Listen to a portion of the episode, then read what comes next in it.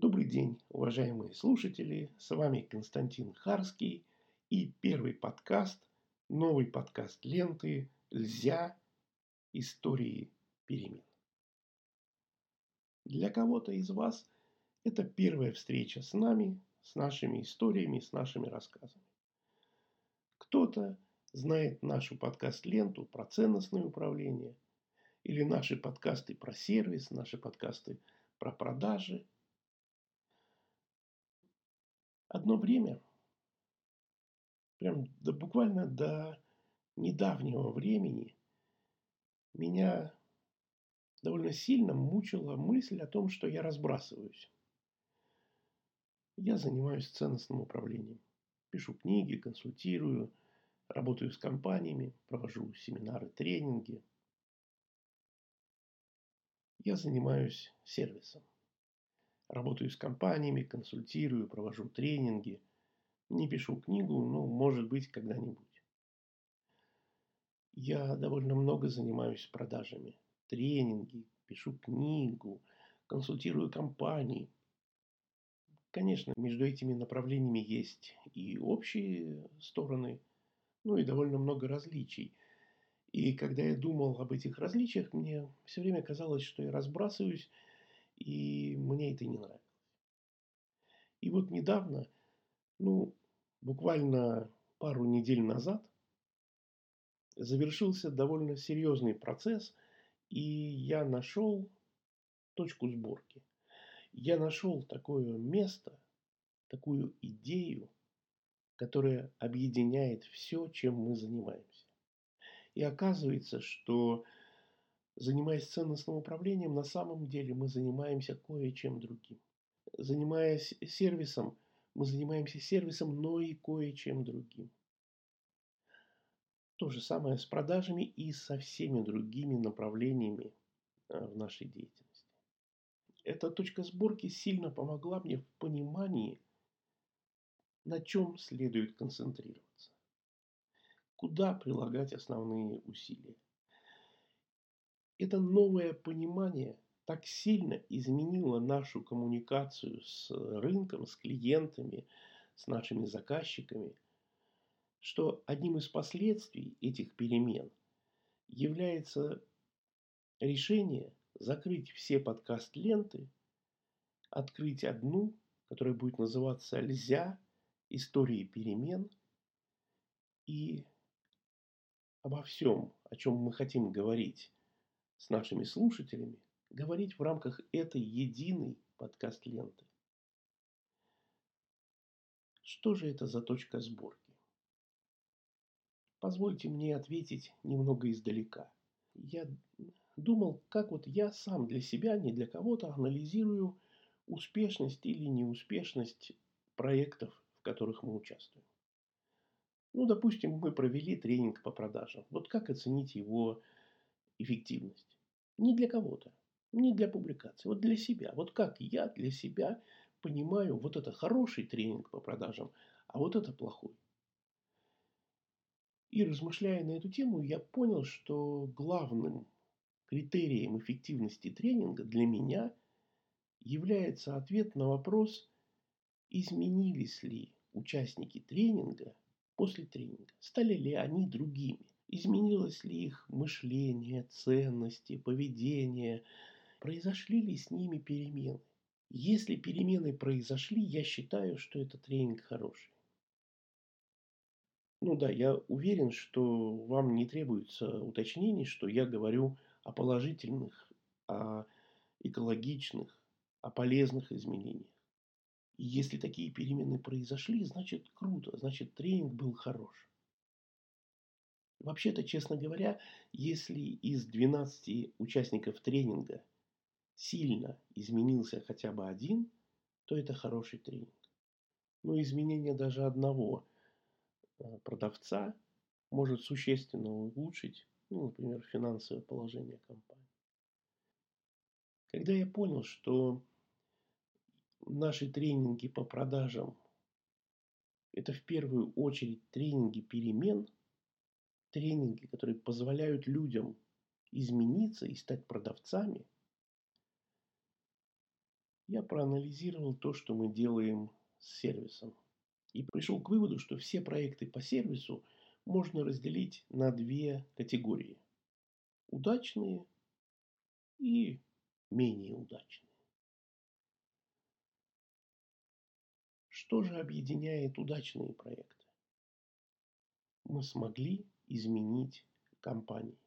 Мы вовлекли персонал, мы вовлекли руководителей, мы повлияли на корпоративную культуру, на традиции.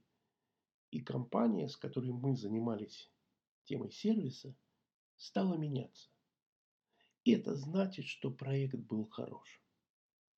Я не могу вам сказать, что все наши клиенты, с которыми мы работали по теме сервиса, изменились. Ну, это просто невозможно. Или изменения были настолько незначительными, что о них нет смысла, как говорится, и говорить. Самая сложная, самая ответственная работа – это работа, консалтинг в области ценностного управления. И оказалось, что и здесь речь идет о переменах.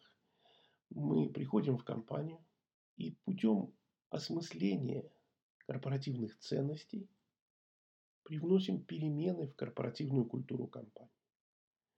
Ну, вы должны понимать, я надеюсь, вы понимаете, что не мы взяли и изменили компанию, а компания созрела до определенных культурных перемен.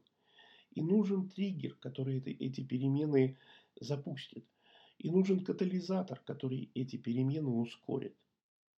Вот мы являемся триггером и катализатором. Мы запускаем перемены и делаем эти перемены быстрыми, ну и относительно без, безболезненными. И эта новая точка сборки, я ее для себя называю так. Мы во всем, во всех проектах, которыми мы занимаемся, мы занимаемся переменами с продажами, с сервисом, с ценностями, с э, вознаграждением, с мотивацией. Возможно, для кого-то это было очевидным, ну, кто нас знает. Но я для себя это открытие сделал, ну, в общем-то, две недели назад. И теперь мы уже довольно много что изменили. Ну, я начал, конечно, со своей визитки – вы можете посмотреть, там, например, в Фейсбуке я выложил ее фотографию. Теперь мы знаем и говорим о своем бизнесе как о бизнесе перемен. Мы помогаем компаниям и людям меняться. Мы обсуждаем, какие перемены желательны. Мы убеждаемся, что эти перемены экологичны что они полезны, что они, конечно, возможны, и предлагаем нашему заказчику путь, по которому мы пройдем вместе к этим переменам. Заказчик может купить только дорожную карту, то есть план работы. Заказчик может пригласить нас для осуществления тех или иных перемен с нашей помощью. Ну, например, если нужна работа с персоналом. Здесь мы большие Молодцы. Возможно, это не очевидно со стороны, но для нас это существенная, это радикальная перемена. Это, знаете, как человек шел в темноте с завязанными глазами, ничего не видел, но шел. На ощупь, пробираясь, э, может где-то спотыкаясь, ошибаясь. Он шел, но в темноте и с завязанными глазами. Что произошло, когда мы обнаружили эту новую для нас точку сборки и вообще новое, это, новое понимание того, чем мы занимаемся? Мы открыли глаза и включили свет. Сейчас я точно понимаю, на чем нужно сконцентрироваться. Сейчас я точно понимаю, во что нужно вкладываться – Сейчас я точно понимаю, чему мне самому надо учиться. И я точно понимаю, за что мне платят деньги мои заказчики, пусть частные лица или организации. Теперь об этой подкаст-ленте. Все наши подкасты будут сведены в эту единую подкаст-ленту. Мы здесь будем рассказывать истории перемен, как люди изменили себя, как компании изменили себя. Мы будем рассказывать истории, к чему привели те или иные перемены, к каким последствиям. Мне всегда нравились эти истории. И если, не знаю, в книге или в, э, в фильме нету истории перемены главного героя, то, скорее всего, я э, забуду название этой книги, этого фильма. Но история, где главный герой меняется, это интересная история. И наш подкаст, эта подкаст-лента, будет посвящена историям перемен. Мы хотим собирать эти истории перемен, поэтому каждый слушатель может стать соавтором. Вы можете прислать свою историю перемен. Мы с удовольствием ее расскажем нашим слушателям. Возможно, она кого-то вдохновит на свои перемены. И это будет замечательно. Э, перемены – это то, что с нами происходит в нашей жизни. Мы не можем не меняться – но при этом у нас очень сложное отношение с переменами. Мы их не хотим. Часто мы откладываем перемены, даже зная, насколько они полезными будут для нас. И об этом мы тоже будем говорить. Как осуществлять перемены с собой, с семьей, с коллективом. Как эти перемены делать более легкими. Довольно удивительно, одновременно мы и хотим перемен, и не хотим. Довольно удивительно, люди после перемен, если они становятся более успешными, богатыми, здоровыми, говорят, как здорово, что эта перемена произошла. И если у них спросить, а хочешь ли ты еще каких-то перемен в своей жизни, скорее всего, он скажет нет. Удивительно.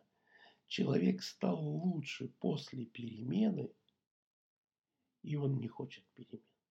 В этой подкаст-ленте мы будем говорить о всем, что связано с переменами. С переменами людей, с переменами компаний, с переменами отношений между близкими людьми. Любая перемена может стать темой для нашего дальнейшего разговора. Пишите, ставьте лайки, рекомендуйте и рассказывайте о своих переменах. Вдохновляйте других. С вами был Константин Харский и до новой встречи.